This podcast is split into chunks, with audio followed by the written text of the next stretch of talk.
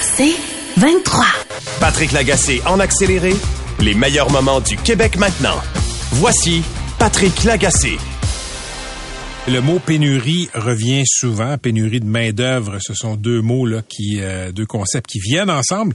Et j'ai été surpris de lire aujourd'hui dans les journaux qu'il y a une pénurie. Oui, ça, la pénurie d'enseignants, on le sait, mais pénurie aussi de directeurs, directrices d'école. Il semble qu'on ait beaucoup de difficultés à recruter de ce côté-là. Et d'ailleurs, la Fédération québécoise des directions d'établissements d'enseignement et l'Association québécoise du personnel de direction lancent cette semaine une campagne sur plusieurs plateformes pour valoriser la la profession. Pourquoi on a autant de mal à recruter des directeurs, directrices d'école? On en parle avec Cathy Thibault. On l'a eu à quelques reprises à cette antenne. C'est une ex-enseignante, ex-directrice d'école. Elle a enseigné pendant plus de 20 ans euh, au euh, secondaire. Bonjour, Cathy Thibault. Bonjour. Pourquoi c'est si difficile de recruter des directeurs, directrices, adjointes, adjointes? Ben plusieurs facteurs là. Puis en passant, euh, c'est pas nouveau là. Ça date, ça date pas d'hier. Oui, c'est vrai qu'on en parle beaucoup ces temps-ci.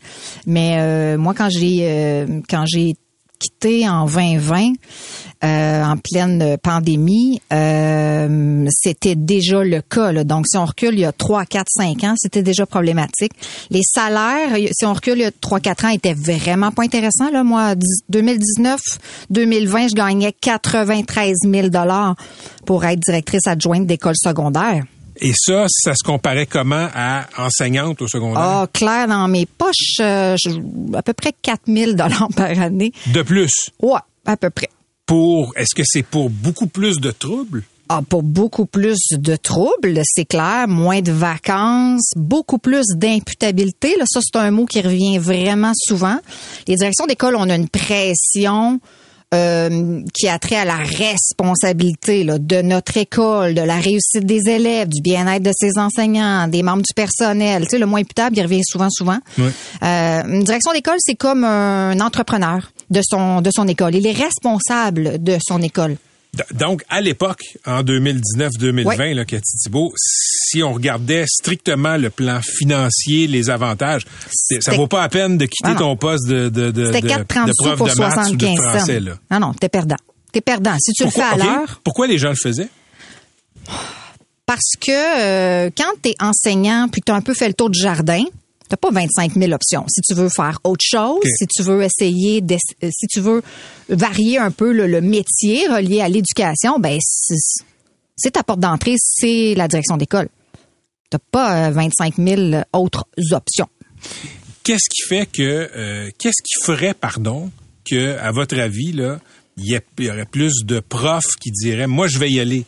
Euh, devenir, euh, me, porter candidat pour devenir directeur, adjointe, etc. Qu'est-ce qui euh, serait attractif? Dans mon cas, là, je vous dirais que 50 de, de, ma décision de quitter, ça a été la lourdeur de chacune de mes journées, étant donné la formation que je devais suivre à l'université, une dizaine de cours que je devais aller chercher.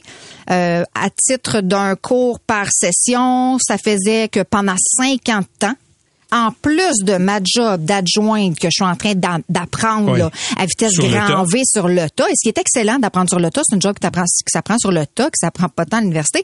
Mais pendant cinq ans, là, moi, j'étais à l'université une fois semaine, les travaux, les travaux d'équipe la fin de semaine, comme quand j'avais 19 ans puis que je faisais mon bac à l'UQAM. Ça, c'est intéressant. Est-ce que vous aviez l'impression que ces cours-là étaient utiles de façon concrète? Zéro open bar. Zéro. Je m'achetais le droit d'obtenir une permanence comme direction d'école. Vous vous achetiez le droit d'avoir une job à peine plus payante que prof et avec moins de vacances. Absolument. Avec plus de responsabilités. Et là, le plus, je vais vous en dire plein, plus de ci, plus de ça. Là. Donc, moi, c'est 50% de ma prise de décision, c'est de me dire, est-ce que je, je, me vois encore pendant cinq ans de temps à ce rythme-là, je serais décédée. Mais les cours qu'on vous imposait là, euh, mm-hmm. pour devenir officiellement là, une full mhm. patch adjointe directrice. C'était mhm. quoi à l'université? Euh, J'en ai eu deux. J'ai, eu l'opportunité d'en avoir deux. Un, entre autres, là, euh, que c'était beaucoup un partage. C'était excellent. C'était un partage de de, de nos journées euh, à titre euh, d'adjointe. Euh, la dame qui donnait le cours, évidemment, était directrice d'école. Donc ça, c'était intéressant. Là, là où je décrochais, c'est qu'à la fin du cours de trois heures, ben là, tu as les travaux à faire, les lectures, les ci, les ça. Donc moi, ce que, ce que je dirais, c'est ça, ça pourrait être pertinent. Mais là, je pourrais, je le mets en gras, là, si on était traité comme auditeur libre. Donc, j'assiste au cours, j'apprends, je, je, je, fais des lectures que j'ai le temps de Mhm. faire. Puis, euh, dans quelques années après ça, donc laissez faire les travaux, puis les, les examens, puis les devoirs. J'ai pas le temps. là. Parce qu'évidemment, euh, la commission scolaire vous libérait pas pendant six mois, un an pour faire les cours. Il fallait faire ça au travail.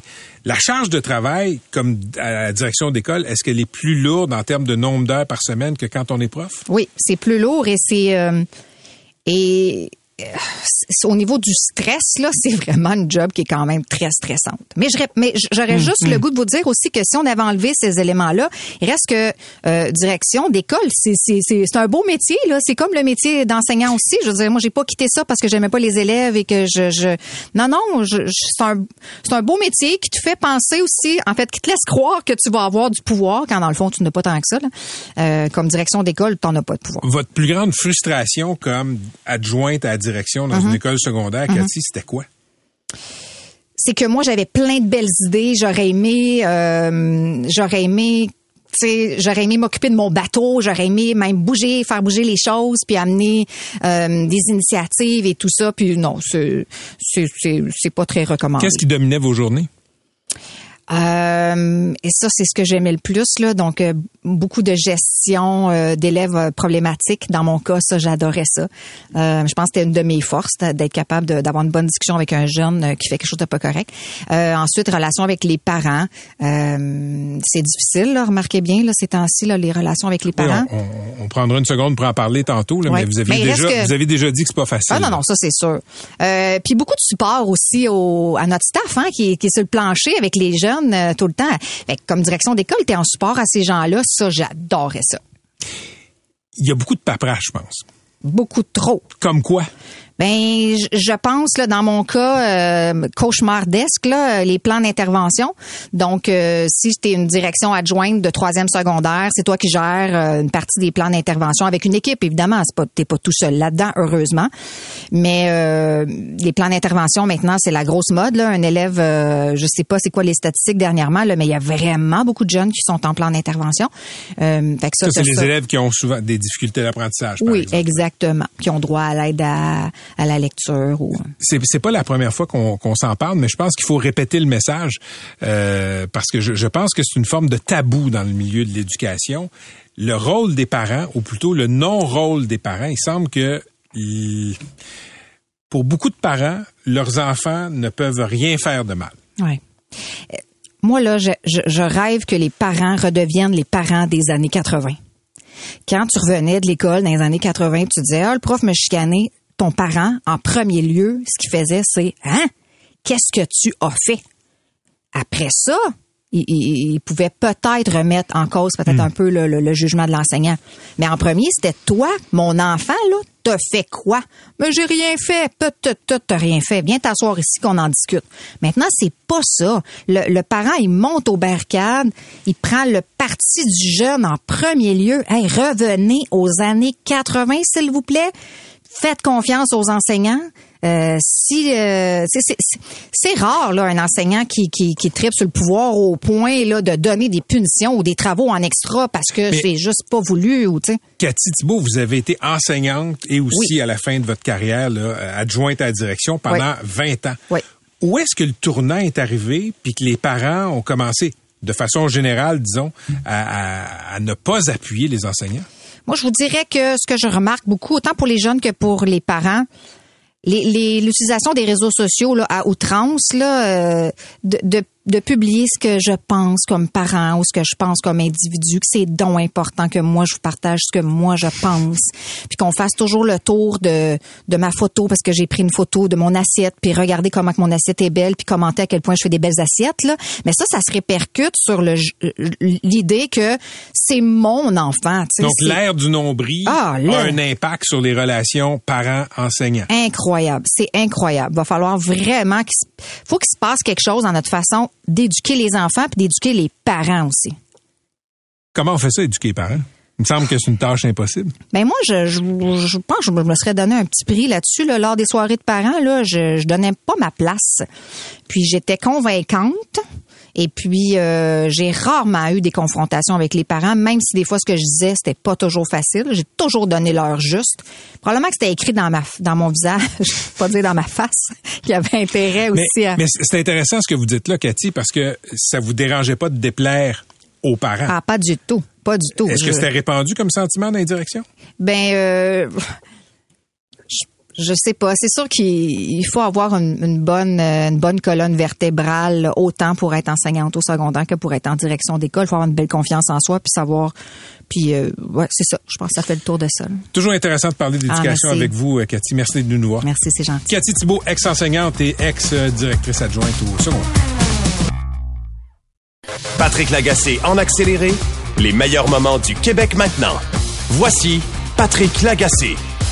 C'est une nouvelle un peu euh, déprimante euh, qui était dans la presse euh, ce matin. Donc, il y a 400 millions de dollars qui, avaient été consacrés par le ministère de la Santé pour rattraper les retards en chirurgie. On sait que avant même la pandémie, il y avait des retards, il y avait des listes d'attente. La pandémie, évidemment, a gonflé, a fait gonfler les listes d'attente. Donc, il y a 400 millions qui n'ont pas été utilisés. Pourquoi? Ben, on va parler de tout ça avec Dr Patrick Charlebois. Il est président de l'Association québécoise de chirurgie. Dr Charlebois, bonsoir. Bonsoir, Patrick? D'abord, oui, merci, euh, vous aussi, j'espère. D'abord, expliquez-moi votre point de vue là-dessus. Qu'est-ce qui fait qu'on a des gens sur des listes d'attente, il y a des gens qui souffrent, qui euh, sont en attente de chirurgie. Comment ça fait qu'il y a 400 millions qui dorment dans les coffres de l'État euh, et qui sont pas utilisés? Bon, des, des listes d'attente, on en a de, depuis longtemps. On a euh, avant la pandémie, il y en avait aussi. Là, c'était pas la panacée avant la pandémie, même si on a ça comme cible pour l'instant. Pour l'instant, on a 160 000 Québécois qui sont en attente de chirurgie, donc 14 000 depuis plus d'un an. C'est vraiment des statistiques qui sont euh, euh, qui sont aberrantes. Les blocs opératoires on, euh, fonctionnent à peu près juste 74% de leur capacité. Alors, euh, euh, il y, a vraiment une, euh, euh, un, un changement qui doit s'opérer. Euh, devant euh, l'incapacité ou la lenteur à notre ministère de s'activer à, à- à créer un système de rattrapage pour éliminer ces listes d'attente-là ou les réduire. Euh, ma fédération, la FMSQ, avec les associations chirurgicales, on, on s'est on s'est fait un bring un, euh, euh, des options pour essayer de, de créer un plan de rattrapage. Alors, on a pris l'initiative de créer un plan de rattrapage, on a mis ça sur la table, on a présenté ça au gouvernement, et puis au ministère, au, au- mois de mai, pardon, au printemps, ça a été accepté. Euh, le financement de ce plan-là vient des travaux qui ont été faits depuis deux ans par euh, ce qui s'appelle l'IPAM, l'Institut des euh, de la pertinence dans les actes médicaux. Euh, donc, euh, c'est de l'argent qui a été pris à même les enveloppes monétaires euh, qui étaient attribuées aux médecins. Donc, l'argent qu'on a remis sur la table pour améliorer l'accès à la médecine spécialisée. OK, puis Donc, c'était une utilisation parfaite de cet argent-là. Ben, cla- Euh, clairement, docteur Charlebois, c'est pas une utilisation parfaite. Euh, je comprends qu'on a été chercher l'argent dans la rémunération des médecins. L'idée est parfaite, mais l'exécution, clairement, est pas parfaite. Et Comment ça ça se fait? Comment ça se fait? On a besoin de faire opérer des Québécois. Le cash est là. Comment ça se fait qu'on les opère pas? Ben, On a, on- il y a certainement besoin d'opérer beaucoup de Québécois. Ils attendent trop. Et les chirurgiens sont là. Et ça, ça, a été, euh, c'est bien clair. Euh, on n'a pas euh, d'intérêt à gérer des listes d'attente. On veut opérer. Et quand on a demandé aux chirurgiens, quand j'ai demandé à mes chirurgiens s'ils étaient prêts à rester plus tard pour opérer, pour finir leur liste opératoire, ou même rentrer dans des heures défavorables les soirs et les week-ends, ils lèvent la main et sont prêts. Donc, on a de l'argent, on a un plan euh, ici, on a des chirurgiens opérer, puis certainement les patients.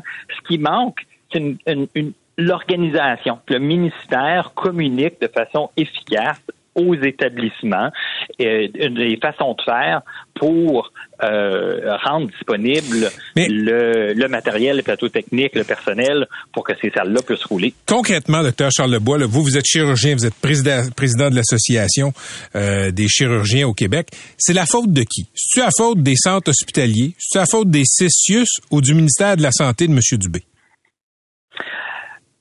Ben, je pense que c'est partagé. Ça, ça remonte, euh, la responsabilité euh, remonte euh, jusqu'en haut. Il y a un problème de communication entre les, les, ce que le ministre nous dit qu'il veut faire, puis les commandes qui sont données dans jusqu'aux établissements. le message s'est pas rendu. Les établissements, dans plusieurs établissements, ils connaissent pas les détails du plan de rattrapage, ne comprennent pas la nécessité d'une politique zéro annulation, hein, parce qu'encore quotidiennement, des, des patients pour lesquels les chirurgies sont planifiées, qui se pointent à l'hôpital, puis qui se font dire à trois heures et demie, excuse-nous, il n'y a plus de le personnel finit leur quart de travail, on pourra pas faire votre opération. Donc, ça arrive qu'il y a des, ça arrive qu'il y a des patients qui ont déjà leur jaquette, qui sont à jeun, mais il n'y aura pas d'opération aujourd'hui. Absolument. OK. Question. tous les jours, ça se produit. Question pour vous. Euh, est-ce qu'on manque de bistouri, on manque euh, de salles d'opération, on manque d'infirmières? De quoi on manque? Qu'est-ce qui fait qu'on peut pas prendre ce 400 millions-là puis opérer du monde qui souffre? Euh, il manque de personnel globalement dans le système de santé, dans notre système public, il nous manque de personnel, donc des infirmières, des inhalothérapeutes, des préposés, donc affectés aux salles d'opération.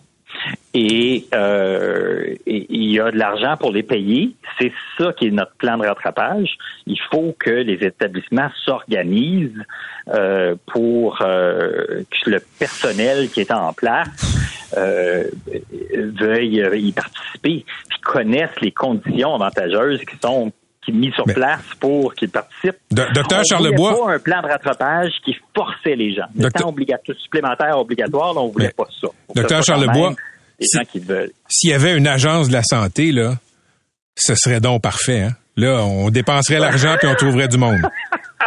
oui. Pas certain que euh, une centralisation des pouvoirs vers le haut euh, faciliterait euh, faciliterait la chose. Mais disons que notre ministère aime mieux débattre de structures de gouvernance que de travailler sur le terrain puis de faire opérer ces, ces chirurgiens. Fait combien de temps que vous pratiquez? Moi, ça fait 20 ans que je suis en pratique. Okay. Est-ce quelque chose qui s'est amélioré depuis 20 ans?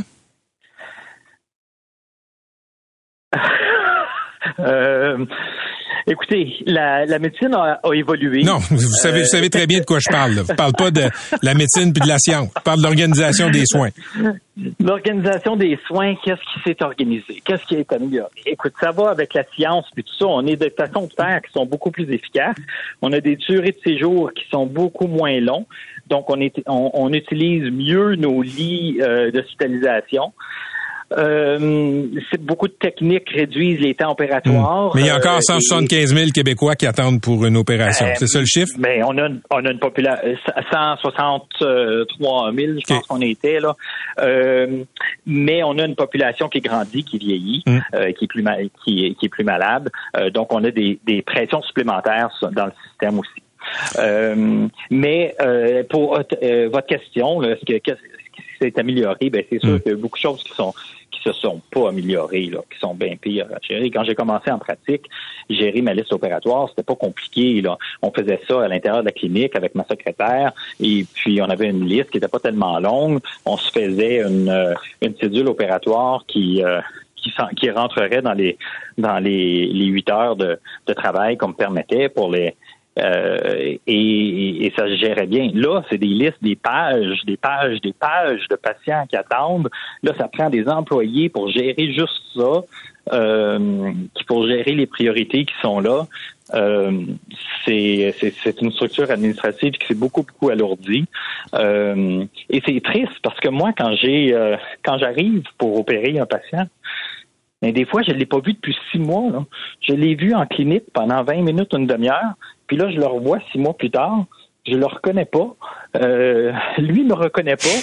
c'est pas euh, un, lien thérapeutique qui est euh, qui est plaisant pour qui que ce soit. Là. la relation patient-médecin qu'on avait avant est, euh, est fracturée par toute cette attente-là. Merci d'avoir été avec nous, docteur Charlebois. Ben, merci à vous de l'invitation. Ça fait plaisir. Au revoir. C'était Patrick Charlebois, chirurgien, président de l'Association québécoise de chirurgie. Vous écoutez Patrick Lagacé en accéléré. Oui, euh, chronique mobilité avec Catherine Morancy de, qui est spécialiste en mobilité, justement en transport.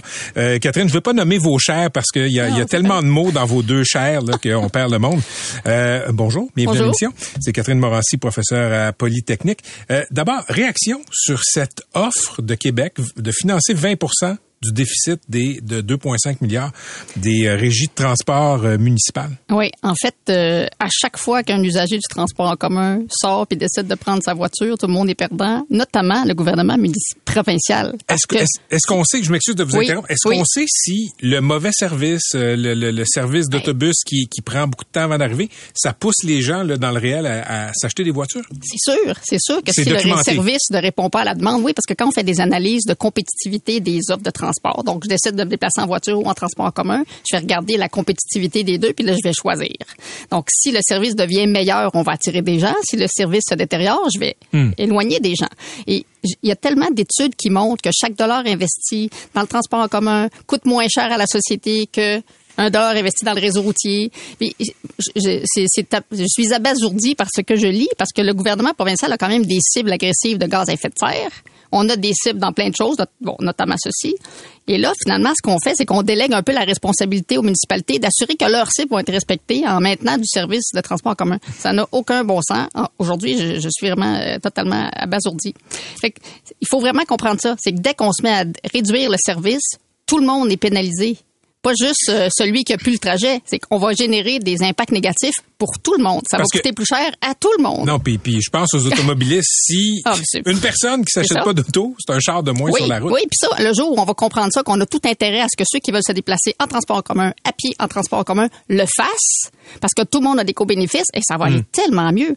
Puis tu sais, on lit ces, ces affaires-là, -là, j'ai vu le mot optimisation. Là aussi, le mot optimisation, il faudrait le comprendre. Oui, ça, c'est le discours de eh, Québec. Oui, mais on, dit qu'il faut optimiser les services. Oui, mais on, optimiser l'usage de la rue aussi. Parce que si on mettait plus de monde dans le transport commun, on aurait besoin de bien moins d'espace, bien moins de rues, on ferait moins d'entretien, ça nous coûterait moins cher. Tout nous coûterait moins cher. Là, quand on comprend que plus on, assure que les gens se déplacent autrement qu'en voiture hmm. solo, ça coûte moins cher à tout le monde, individuellement et collectivement. Je, je, sais pas quoi, je sais plus quoi dire. Avant, avant, avant d'aller plus loin, je veux vous entendre. Vous avez l'air abasourdi pour, pour employer un terme que vous avez utilisé. Le tramway de Québec. Oui. OK? Le tramway de Québec, c'est un projet qui est appelé par plusieurs personnes dans la région, qui fait pas l'unanimité, comme bien des projets. Mais là, euh, les coûts sont en train d'exploser et Jonathan Trudeau, chroniqueur politique de Paul Arcand ce matin, disait, euh, écoutez, on est en train de faire un enterrement de première classe au euh, tramway de Québec. Ouais. Est-ce que l'explosion des coûts. Là, vous levez les yeux au ciel, les gens peuvent pas vous voir, Catherine Morancy. Mais écoutez, à partir de quelle à partir de quelle facture c'est trop cher? Ça là, j'ai un fichier là, qui documente les coûts partout dans des réseaux à travers le monde. Comprendre la notion de coût, c'est compliqué parce qu'il y a des coûts d'infrastructure, il y a des coûts d'entretien, il y a des coûts d'achat des véhicules, il y a des coûts d'opération. C'est compliqué. Moi, ça va plus on attend, plus ça va coûter cher pour le construire puis pour toutes les, tous les impacts négatifs, euh, je pense à la crise climatique. Je pense que les gens comprennent pas l'ampleur de ce qui s'en vient, le tsunami qui va nous frapper. C'est très urgent. Moi, ce projet-là, là, le tsunami des changements climatiques, avec tout, tout ce qu'on n'a pas fait sur les infrastructures, puis nos, crises énergétiques, nos crises économiques, nos crises du climat, ils vont nous frapper. Ça va être euh, fabuleux ce projet-là, -là, j'ai contribué au comité qui avait été mis sur pied par le maire Labaume à l'époque. Parce que je viens de Québec, hein, j'ai habité quand même 24 ans à Québec. Je connaissais très bien le réseau Métrobus et tout. Vous n'êtes pas une vilaine montréalaise non, qui connaît pas, pas une vilaine montréalaise. J'ai fait la moitié de ma vie dans les deux, presque. Donc, j'ai accepté. Puis quand j'ai quitté le comité, j'ai dit, je pense, mon travail est fait. Moi, j'ai plus de commentaires. C'est un superbe projet. Bon, il y a eu d'autres évolutions, mais je veux dire, au niveau de la compréhension de la demande de transport, puis ce qu'on offrait, j'ai dit, bon, enfin, parce que je, je l'ai pris le métrobus longtemps. Bon, les coûts vont continuer à augmenter si on ne se dépêche pas. Puis, ça, on le voit sur l'ensemble des projets. Les, infrastructures routières vont continuer à augmenter, mais le coût de ne pas le faire va être pire. Parce que là, là, tu moi, je lis consultation aussi. Moi, je suis pour les consultations, mais on consulte pas les gens sur les solutions, on les consulte sur leurs besoins. Vous avez besoin de vous déplacer où? Quand? Pourquoi? Quand on connaît ça, là, on, offre des solutions. Généralement, quand on fait des consultations, on devrait bien saisir, faire le diagnostic de à quel besoin on ne répond pas. Si c'est un besoin en espace de stationnement ou en déplacement, on cherche des solutions qui vont avoir les impacts les moins importants sur la collectivité. On consulte pas sur la bonne chose. Pas d'affaire à demander à la population la solution à mettre en place. On connaît même pas le problème. Fait que, si on fait pas le projet, ça va nous coûter plus cher. ça aussi, il faut le comprendre parce que ces besoins de mobilité vont pas disparaître ça va coûter plus cher, mais à partir de budgets déjà existants. Fait que ça frappe probablement ben, moins l'imaginaire et c'est plus facile à vendre. Parce que les, les coûts des déplacements en auto sont tellement plus élevés que des coûts pour des déplacements euh, en transport en commun ou à mode hmm. actif, encore hmm. mieux, que c'est juste qu'on n'arrive pas à c'est pas un montant qu'on sort de façon extraordinaire. Puis ça, c'est l'erreur qu'on fait aussi au Québec, c'est de ne pas avoir je dirais, internaliser dans les procédures habituelles les prolongements de métro ou les ajouts d'infrastructures de transport. Ça devient toujours des projets extraordinaires, puis on mêle pas non plus ensemble les projets routiers et transports communs, alors qu'on devrait peut-être se questionner, c'est quoi dans tout ça qui répond le mieux aux besoins en faisant les... C'est quoi notre meilleur investissement collectif pour réduire les coûts pour tout le monde? Fait que ça devrait pas être des projets extraordinaires, on devrait en continu construire ce qu'il faut pour déplacer correctement les gens. Je, reviens, je reviens à la question des autobus versus les autos. Oui. oui, oui, oui, oui, Vous levez les ah, yeux. Aujourd'hui, là, je suis lever les yeux au ciel. On est à la radio, les gens voient pas. OK, euh, Catherine Morancy. Ah, ben, il semble que pour chaque dollar, là, hmm. ça coûte moins cher l'autobus que l'auto. Comment on en arrive à ce calcul-là? Ça, là, ce sont des collègues de l'Université Laval, donc c'est très adapté pour ce qui se fait à Québec. Là qui ont calculé justement l'ensemble des coûts sociaux qui découlaient de, des comportements puis des investissements qui sont faits dans les domaines. on peut mettre le lien, je suis sûr sur votre site, vous pouvez mettre le lien sur les études qui avaient été faites là, mais c'est vraiment de comprendre que chaque dollar investi dans un mode de transport va se traduire par l'adoption de certains comportements, va avoir un impact sur la valeur des propriétés. Vous le savez bien que si on met du transport en commun, il va y avoir une hausse, ça contribue. Les, condos proches des métros, puis les maisons proches des métros, d'habitude ça, vaut plus cher. Mais il y a beaucoup d'impact économique au niveau des coûts. Je veux dire, on parlait d'accidents juste avant. Les accidents, c'est un coût social. Les accidents sont beaucoup plus élevés. Causés par les, voitures. Et voilà. Donc, il y a beaucoup de ces choses-là qui sont intégrées là-dedans. Puis, il faut aussi comprendre que c'est pas efficace une voie dédiée à l'auto, je le répète souvent, là. Parce que si on met plus de gens dans les transports en commun, on va faire des gains. Ça coûte moins cher à tout le monde. Je sais plus de quelle façon il faut que je le dise. Mais c'est vrai que ça prend pas tant de monde que ça dans le bus non plus pour que ça soit aussi efficace. Parlez, euh, écoutez, on arrive à la fin de la chronique, Catherine Morancy, là, mais, mais je veux que vous donniez une sorte de mise en bouche pour les auditeurs, parce qu'on parlait de quelque chose tantôt. Sur les autobus, l'électrification des transports en commun et des autobus, vous vous dites que c'est un coup d'épée dans l'eau. Là, là, ma conscience verte en prend pour son rhume. Oui. Mais vous savez, quand un véhicule est électrique, il y a quand même une empreinte. Fait que ça, faut d'abord comprendre ce volet-là. Par ailleurs, quand on regarde les chiffres qui sont publiés sur les émissions de gaz à effet de serre au Québec, le transport, c'est le plus important secteur d'activité. J'ai déjà dit 43% à peu près. Mais quand on regarde la déclinaison par mode, le transport urbain, grosso modo, c'est 1% des émissions québécoises. 1 avec, avec, des véhicules, des autobus principalement fonctionnant au Avec la flotte actuelle. Fait qu'on a du diesel puis du hybride les hybrides font quand même des... C'est intéressant. Donc, quand on oblige les sociétés de transport en commun à faire une conversion très, très, très, très agressive vers des euh, bus électriques, mm ben, ça se fait pas du jour au lendemain. Là, remplacer euh, des bus hybrides par des bus électriques, c'est tout un processus au niveau des garages. Et ça coûte cher. Ça coûte extrêmement cher. Au vu du trouble, du coût, puis surtout du poids du transport en commun dans nos émissions de GES, ça vaut pas la peine. Tout de même les faire rouler oh, je l'ai dit plusieurs fois. Moi, j'ai dit tant qu'à avoir un bus électrique qui passe aux heures, j'aime mieux avoir des bus hybrides qui passent aux 10 minutes. Parce que les gains, la réduction de gaz à effet de serre qui va en découler va être énorme. Parce que du moment où on met sept passagers dans un bus, là, on fait mieux que, surtout quand c'est des F-150 à côté, on fait mieux en termes d'économie, de, consommation énergétique par personne kilomètre transporté. On a tout intérêt à valoriser l'argent puis à faire en sorte que le service devienne plus efficace. si on cherche de l'argent, voilà. Relançons certaines contraintes, là, puis mettons donc plus de, de services. Merci, Catherine. Merci. Catherine Morassi, qui est experte en mobilité à Polytech. Patrick Lagacé en accéléré les meilleurs moments du Québec maintenant. Voici Patrick Lagacé. Vous le savez, il y a de plus en plus de gens qui sont euh, pris au piège des finances personnelles. L'inflation, euh, le coût du logement, tout ça fait mal. C'est pas tout le monde qui peut affronter la hausse du coût de la vie. Pas tout le monde qui peut affronter non plus la hausse de la facture à l'épicerie. Et il y a beaucoup de gens, de plus en plus de gens qui se tournent vers les comptoirs alimentaires, vers les banques alimentaires. Le problème, c'est que les banques et les comptoirs alimentaires crient famine. Il y a eu un cri du cœur aujourd'hui de Banque alimentaire du Québec. Euh, on réclame 18 millions de dollars au gouvernement pour tenir le coup jusqu'à mars 2024. Audrey Renault est directrice générale du regroupement Partage. On va parler de la réalité terrain de la fin. Audrey Renault, bonjour. Bonjour.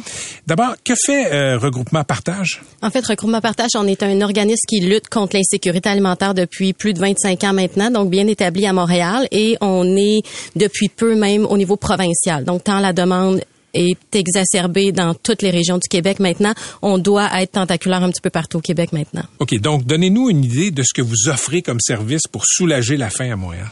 On est entre autres derrière l'opération sac à dos qui est un petit peu plus médiatisée d'année en année. À la rentrée scolaire, on offre des sacs à dos aux enfants qui en ont besoin, en plus d'une épicerie complète à la famille. On cultive également des terres arabes dans l'ouest de l'île de Montréal. Donc, on parle de plusieurs hectares où les légumes qu'on en cultive, on va aller les entreposer pour les redonner gratuitement à la population, entre autres via Moisson Montréal qui entrepose certains de, de nos légumes racines. Donc, l'objectif de ça, c'est de pouvoir offrir à la population qui en a besoin des légumes bio, frais puis ultra locaux. Qu'est-ce qui change dans le portrait de la faim à Montréal depuis, euh, disons, un an ou deux?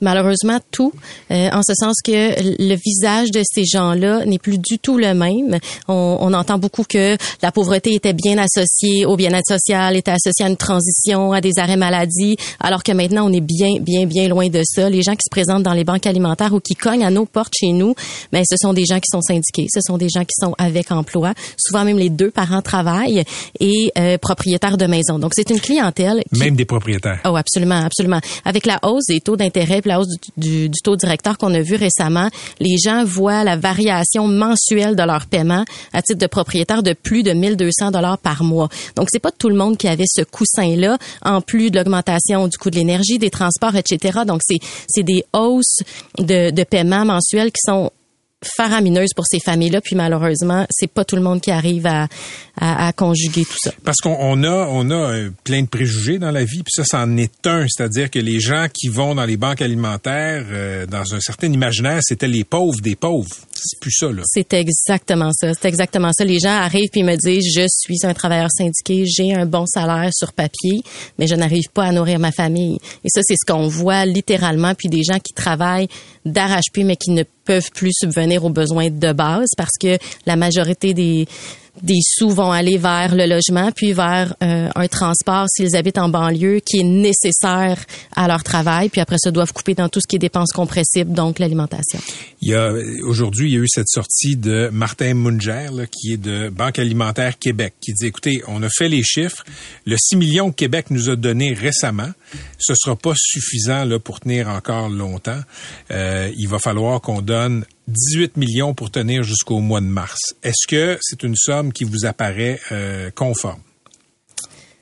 C'est une juste somme en ce sens que c'est peu commun pour un, gouvernement de d'envoyer des fonds comme ça dans des banques alimentaires. Donc ça, ça faut vraiment euh, euh, redonner ça au gouvernement. Toutefois, faut pas se leurrer là, c'est bien en deçà de ce qui est besoin dans la réalité. Là. On, on, on a vu euh, en juillet dernier, là, lorsqu'il y a eu la dernière annonce du 16 millions, dont 10 c'était pour des infrastructures qui sont nécessaires à l'entreposage de ces données-là, euh, que en un an, les banques alimentaires du Québec ont reçu près de 400 millions en denrées, puis en dons en espèces, donc en argent puis en, en, en, aliments concrètement. Le, 400 millions, pour être clair, c'est pas un transfert de l'État québécois. Du tout. C'est tout ce qui a été donné aux banques alimentaires. Le simple donc, les entreprises qui ont des surplus de denrées qui vont aller donner ça dans les, les banques alimentaires, les campagnes de financement, donc la population qui donne en espèces, en argent. Donc, quand on a entendu le 16 millions, on se dit, bah, super, mais en sachant que les banques alimentaires sont déjà actuellement en déficit de 40% versus la demande actuelle, ben, faites le calcul, c'est bien en dessous de ce qui est nécessaire. Ce que je comprends, c'est que la hausse de demande, elle est constante. Je vais donner quelques chiffres, là, je veux pas noyer les gens, mais 2019, 500 000 Québécois par mois. Ça, c'était juste avant la pandémie. 2022, là, une hausse de 171 000 Québécois. On est passé à 671 000 Québécois par mois euh, qui allaient dans les 1200 organismes. Le bilan fin va sortir la semaine prochaine et c'est sûr que ça va être plus haut que 700 000 Québécois. Oui, de, de 2021 à 2023 maintenant, on sait qu'à Montréal, dans tous les quartiers, les demandes ont doublé.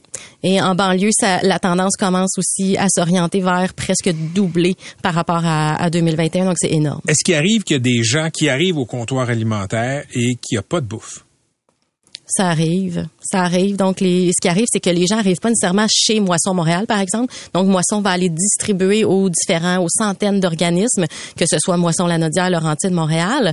Puis, après ça, les gens vont se présenter aux banques alimentaires qui, qui s'appelle un dépannage d'urgence, si vous voulez. Mais là, c'est plus juste des dépannages d'urgence. Il y a des gens qui viennent de semaine en semaine, qui arrivent pas à se sortir de ce cycle de précarité-là. Puis bien évidemment, il y en a qui se cognent le nez contre une porte close. Et évidemment, vous l'avez mentionné tantôt pour ce qui était des hypothèques, ça frappait l'imaginaire, mais les gens le loyer, les loyers augmentent. Quand on déménage, c'est sûr qu'on va avoir un choc tarifaire quand on veut se reloger. Ça, ça a un impact direct sur euh, le nombre de clients que vous voyez de plus. Là. Bah oui, exactement, exactement. Puis les gens en sont à tort, tellement gênés de se savoir et de se dire propriétaire de maison et en contrepartie fréquenter les banques alimentaires. Mais ils, sont dans une position de dire, ben ok, je vais vendre ma maison parce que j'arrive pas à faire mes paiements, mais pour me loger où? Dans quelque chose qui va me coûter tout aussi cher pour être beaucoup plus petit que ce que j'avais. Ou donc c'est pas nécessairement des conditions favorables s'ils décident d'aller vers une, une, tangente ou une autre. Donc c'est vraiment des, des, choix qui sont déchirants pour eux. Merci d'avoir été avec nous. Je pense que c'est important d'expliquer la réalité comme ça de la fin sur le terrain. Merci beaucoup, Audrey Renaud. Audrey Renaud de Partage, regroupement Partage. Euh, Vous écoutez les meilleurs moments du Québec maintenant. En février 2022, ça a été un choc immense, euh, une guerre en Europe, c'est-à-dire que la Russie, euh, contre toute attente, avait envahi, a envahi euh, sa voisine, l'Ukraine. L'Ukraine, c'est un pays qui obsédait Vladimir Poutine depuis des années. Il y avait déjà eu une forme d'invasion là euh, en Crimée quelques années avant qui avait été annexée par les Russes. Mais là, c'était une vraie guerre d'invasion et d'annexion. Le monde a été ému. Il y a eu beaucoup de solidarité face aux Ukrainiens. Monde occidental a décidé d'aider militairement, financièrement, logistiquement l'Ukraine à se défendre contre l'agresseur russe. Et cette solidarité tient toujours, mais disons que notre attention a commencé à faiblir. Et depuis, depuis qu'il y a ce bras de fer entre Gaza et Israël, c'est un peu comme si le conflit euh, entre la Russie et l'Ukraine n'existait plus. Ben, on va prendre des nouvelles de ce qui se passe en Ukraine avec le journaliste basé à Kiev, Stéphane. Stéphane, bonjour. Bonjour. Stéphane, on a l'impression que l'Ukraine n'existe plus comme préoccupation. Euh, est-ce que les Ukrainiens ont l'impression d'être oubliés? Alors je ne sais pas s'ils ont l'impression d'être oubliés, mais vu de Kiev, lorsqu'on regarde les médias internationaux, forcément on a l'impression que l'Ukraine est un sujet qui est, qui est passé à la trappe. Hein. C'est le cas dans, dans les médias nord-américains, dans les, dans les médias européens. Maintenant, les éditions spéciales se font sur la guerre entre, entre Gaza, entre, entre le Hamas et, et Israël. Mais euh, ce qu'il faut signaler, c'est que euh, cette guerre au Proche-Orient intéresse énormément les Ukrainiens. Euh, je vous dirais que depuis environ deux semaines, depuis les, événements dramatiques du, du, du 7 octobre, les médias ukrainiens eux-mêmes parlent plus de la guerre entre Israël, Israël et le Hamas que de la guerre en, en, en Ukraine. Donc on voit que c'est un événement mondial qui, qui, fascine, même en Ukraine où il y a une guerre sur son, sur son propre territoire. Mais bien sûr, il y a quand même cette petite inquiétude qui, qui pointe au, au, niveau des Ukrainiens parce qu'ils voient que la tension des, des, des, sociétés occidentales, de la communauté internationale est fortement dépendante des, des médias, des réseaux sociaux. Il y a une prime à l'émotion, une émotion qui a été totalement justifiée justifié après le, les, les, événements du, du 7 octobre dernier. Et on sent euh, percer un tout petit peu cette crainte que dans les mois à venir, euh, la communauté internationale ne s'intéresse plus à la guerre en Ukraine, mais de manière plus prosaïque, que le soutien des Occidentaux baisse. Et parce qu'on se rend compte qu'on va vers une guerre, une peut-être une invasion terrestre de Gaza par Israël. Mmh. Les Américains ont annoncé leur, leur soutien militaire euh, à l'armée de, de Tsahal. Et euh, de manière très prosaïque, en Ukraine, on se demande est-ce que ce sera moins de soutien pour l'Ukraine, moins de munitions, moins d'artillerie? Alors que la guerre sur le terrain euh, continue à, faire rage. Ça, ça n'a absolument pas changé. Donc, Stéphane, c'est intéressant que vous parliez de cette préoccupation parce que pour l'instant, ben, les Américains euh, ont un peu été le magasin général balistique des Ukrainiens. C'est-à-dire qu'on a ouvert les vannes, on a donné des munitions, on a donné de l'équipement, des tanks, etc. Euh, manque plus que les avions euh, de chasse. Mais là, les Ukrainiens ont bel et bien peur que ben, ils vont devoir partager là, euh, les largesses des Américains avec les Israéliens.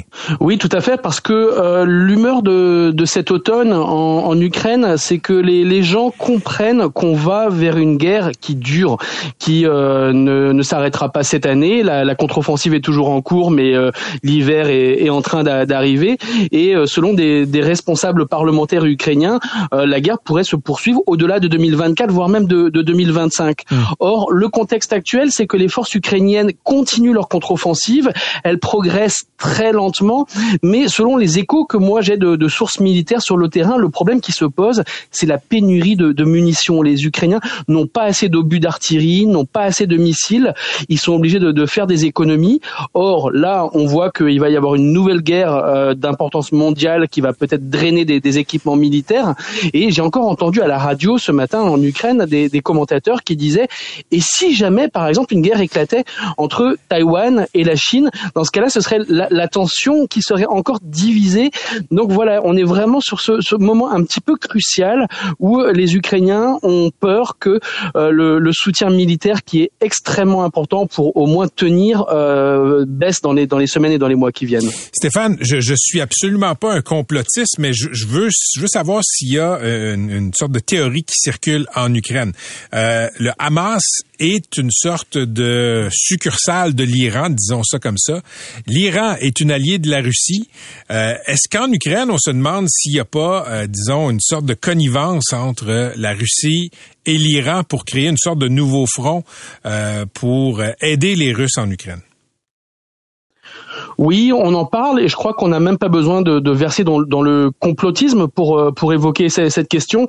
Euh, vous savez, les, les, Ukrainiens donc s'informent sur ce qui se passe euh, à, Gaza comme euh, à peu près tous les pays au monde à l'heure actuelle, mais ils sont un peu plus observateurs des, des liens particuliers qui peut qui peut y avoir entre l'Iran et le Hamas, entre la Russie et l'Iran et la Russie et, et, le Hamas, parce que l'Iran est également une, une, puissance qui est impliquée dans la guerre en Ukraine. On sait que les Iraniens fournissent à la Russie des, drones d'attaque qui, permettent de bombarder le territoire ukrainien. Et le, président Volodymyr Zelensky, lui-même, dans, une interview à la télévision française France 2, a déclaré que pour lui, il était absolument clair que la Russie était impliquée dans, les événements qui, euh, qui ont commencé il y, a, il y a environ deux semaines. Et puis, il y a des informations qui commencent à percer. On voit des, des rechercheurs euh, au SINT qui font du, renseignement ouvert, qui euh, cherchent un tout petit peu euh, qu'est-ce qu'il peut y avoir comme lien. Or, on se rend compte qu'il y a des chaînes de financement entre la Russie et le Hamas, notamment en termes de, crypto-monnaies. On sait que le, Hamas s'est financé ces derniers mois de manière massive avec des versements de, de crypto-monnaies depuis la Russie. C'est quelque chose qui est totalement observé en Ukraine. Et on en tout cas, c'est vraiment, le, je dirais, le, la tendance médiatique de, de, de l'opinion que au minimum, les Russes ont un intérêt à avoir cette guerre qui se déclenche euh, entre Gaza et Israël parce que ça détourne l'attention du, du théâtre ukrainien, parce que ça permet également une déstabilisation euh, du, du, du, front occidental. Et donc, euh, oui, du côté du côté ukrainien, très clairement, on y pense. Et ce que ce qui est clair, c'est que de manière générale, l'establishment, les, les responsables, les, l'opinion ukrainienne soutiennent de, manière très très forte Israël. Stéphane, avant de vous laisser aller, euh, un peu le côté géostratégique des choses. Vous êtes à Kiev. À quoi ressemble, là, au jour 603 de la guerre, de l'invasion russe en Ukraine, à quoi ressemble la vie à Kiev? Alors la vie à Kiev est relativement calme depuis deux semaines, je vous dirais. On a eu une seule fois une, une alerte antiaérienne il, il, y a quelques jours. Euh, ça veut dire que le, le, ciel est relativement clément. Il n'y a pas de, de, de, bombardement de missiles comme on a connu il y a un an, mais néanmoins il y a une, une crainte assez forte chez les chez les responsables politiques et, et dans l'opinion. Euh, on se rend compte que euh, si les Russes ne tirent pas de missiles sur les grandes villes et sur Kiev, c'est peut-être parce qu'ils sont en train de réserver leurs euh, leurs missiles pour l'hiver. Les températures sont en train de, de baisser. Hein. On approche de des températures négatives la nuit et il y a des, des craintes qu'une nouvelle fois, pour le second hiver consécutif, les Russes s'en prennent aux, aux, infrastructures énergétiques pour provoquer des, des coupures d'électricité. Donc à Kiev, la situation est relativement calme, mais par contre, ce n'est pas du tout le cas dans d'autres régions du, du pays. Au sud et à l'est, il y a des bombardements à peu près toutes les nuits sur les métropoles métropole d'Odessa, de Zaporizhia, de, de Dnipro et dans des villes un petit peu un petit peu plus petites. pas plus tard qu'il y a deux jours, un missile est tombé en plein centre-ville de Zaporizhia, une ville de, de 600 000 habitants au sud du pays. Ce sont six personnes qui ont été tuées sur l'avenue principale de, de, de, la ville. Donc on voit que le, ces, ces attaques continuent, la vie des, des, des gens dans les provinces ukrainiennes est intenable et plus on se rapproche du front, bien entendu, plus les risques sont, sont importants. Donc il y a quand même cette dichotomie entre une vie, je dirais, euh, sous tension, mais à peu près normale à Kiev, mais euh, ces, ces, nouvelles dramatiques qui proviennent des, des provinces à peu près euh, tous les jours. Merci Stéphane pour ce compte rendu. Euh, prenez soin de vous. On va se reparler très rapidement. À très bientôt. C'était Stéphane Sia, qui est correspondant qui habite à Kiev, en Ukraine. C'est 23.